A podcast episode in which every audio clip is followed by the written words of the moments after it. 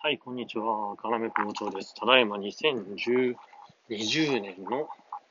6月23日24時4分。6月24日の0時4分です。で今日も帰り道、お家までの道すがら撮ってますけれども、ね、あのーまあ、またコロナの、コロナ禍の話ですけど、前回言いましたっけ？前々回の放送を撮った時に、コロナ禍というかね、私、それを撮ったの6月の初めぐらいだと思うんですけど、コロナ禍っていうか、感じのかですよ。あ、今先に答え言っちゃいますけど。あれ、災い、災いでしたっけ？あまがまがしいとか。そういう感じのかなんですよね。うん。それね、あのー、6月ぐらいまで、まあコロナ禍、じゃ2月の中ぐらいから多分もう、3月に入るぐらいからコロナ禍って多分、いろんなメディアで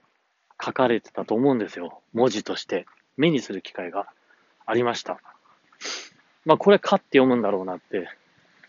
ねえまあ、大概の大人だったらこれはかって読むんだろうと思いますよね。はい。で、私もコロナ禍って読んでましたけど、本当にコロナ禍っていうのかどうかっていうのがずっと分かってなくてですね。ね、あの、ニュースとか、ラジオとかね、僕ラジオ好きなんでラジオ聞き、聞いてましたけど、本当にあのー、4月1日ぐらいから在宅になった瞬間から一気にラジオ聞かなくなりましてね。はい、お家だと、ラジオじゃなくて別に好きな音楽流しながら仕事できますし、そもそも本当にね、4月、1ヶ月、4月中、5月中もほとんど仕事してなかったんで、あの、庭で植物を、にね、の様子を見たり、様子を見て水が足りないなって思ったやつ、ちょっとぐっとこらえつつも水あげたり、あとは、この葉っぱ、うん、切っちゃおうかなって言ってね、切っちゃったり。で、することがなければ、植物、うんやることないから増やそうかなと思って、ね、あの、園芸屋さんに行ったりとか、まあそういうことばっかりしてたんですよ、昼間はね。うん。あのー、話戻しますけど、コロナ禍のかっていうのはね、ずっと読めないまま、多分、5月中ぐらいまで多分いたんですよ。これ多分コロナ禍って読むんだろうな。ただ、なんかコロナ禍、コロナ禍？なんかしっくりこないなと思いながらね、いたんですけど、まあ、5月の下旬ぐらいから仕事ちょっと行ったりとかして、ラジオとか、ラジオとかでもね、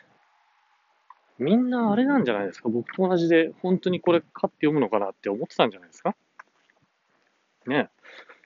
で、ラジオとかでコロナ禍って言ってた時に、ああ、合ってた。あ、これコロナ禍って読むんだなと。で、前々回、あの、放送、この放送をね、収録したときに、それ、これを発表するというか、あの、配信するときにね、え、渦中の渦って俺言っちゃったのかなんか書いたんだと思うんですよ。まあ本当にそれまでその、そう思ってましたから。ね、人間って恐ろしいものですよ。文字情報で見てたんですけれども、かは、か中のか、三髄に、三髄がつくかだと思ってたんですけど、違いましたね。はい、まがまがしいという字のかだと。うん。ね、それ、ツッコミいただきまして、ああ、そうだったのかって初めてそこで覚えました。本当そもそも誰がコロナ禍って言い出したのって思うんですけどね。これ流行語大賞でしょ。こういう誰が言い出したのかわからないけど、なぜか自分の、自分以外の社会がみんな普通に使ってるっていうのは明らかに流行語だなと思って、コロナ禍がね、流行語大賞、まあ、ノミネートもされなかったとしたら僕は、あの、憤りを感じます。はい。ね、僕だけ仲間外れになったのかと、うん、思っていますけれども、あとはですね、その、何でしたっけ？コロナ禍の話は、今、しましたね。で、ラジオを聞いてて話しましたね。なんかちょっと前に、あの、別の話題を思いついたんですけど、うん、その休みの時何やってたかっていう話ですよね。植物の話は前回しましたね。あとはですね、あのー、ズーム会議、ウェビナー、ウェブミーティング、まあそういうのが流行ってたというか、あのまあ、主流になりつつあるのか、その今までだけだったのかはわかりませんけれども、うん、そういうね、ことがありましたよね。皆さん知っての通り。そういう流れの話ですけれども、私の友人がというか、まあ、一緒にバンドをやっている、ずっと音楽を一緒にやっている友人がですね、まあ、僕たち、僕と一緒にやったりする違うバンドなんですけどね、の発表の場がなくなるということで、あの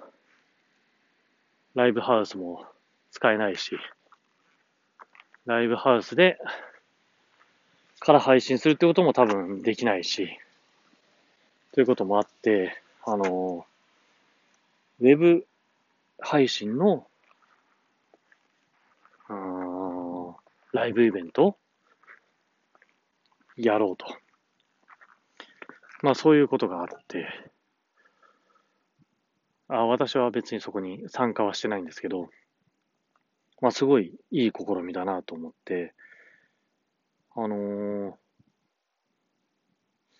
うん、ライブとかの新しい形なんだろうなっていう、まあ一つの方向性として、まあ特にそのプロで、そこでお金を稼いでいるわけじゃない人たちにとっては、まあちょっとね、今までのやり方とは違うんですけど、うん。まあ、配信プラットフォームが YouTube だったり、その時はね、してたんで、反応っていうのは YouTube のチャット上の反応しか見れないかったりするんですけど、まあでもね、そういうのもありなんじゃないかなと思ったり、まあその友達が、あの、誘ってくれたんですけど、ヤマハの、もともとそのコロナ関係なく、ヤマハがやってるベータ版のサービスで、ネットデュエットっていうサービスがあって、それは、ネット回線を通じて、セッションができるサービス。セッション、音楽的なセッションに特化したサービスですよね。うん、何が違うのって言われると、あのー、まあ、一番は遅延をなくす、その、リズムに合わせて音を出すっていうのが多分音楽の一番原始的なことだと思うんです。一緒に太鼓を叩くとか、一緒に手拍子を叩く。とかっていうのが多分最初だと思うんですよね。木の棒を鳴らすとかね。うん、そのために多分、そのリズム、レイテンシーっていうんですか？うん、ネット環境による遅延をなるべくなくしますという多分サービスなんですよ。で、あとは、そのオーディオインターフェース、その、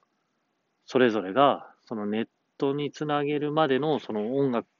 自分の楽器をどうマイクでつないでとか、配線をしてみたいなことは自分たちでやらないといけないんですよね。まあ、そこはね、音楽やってる人たちはみんな自分たちでできるところだと思うんですけど、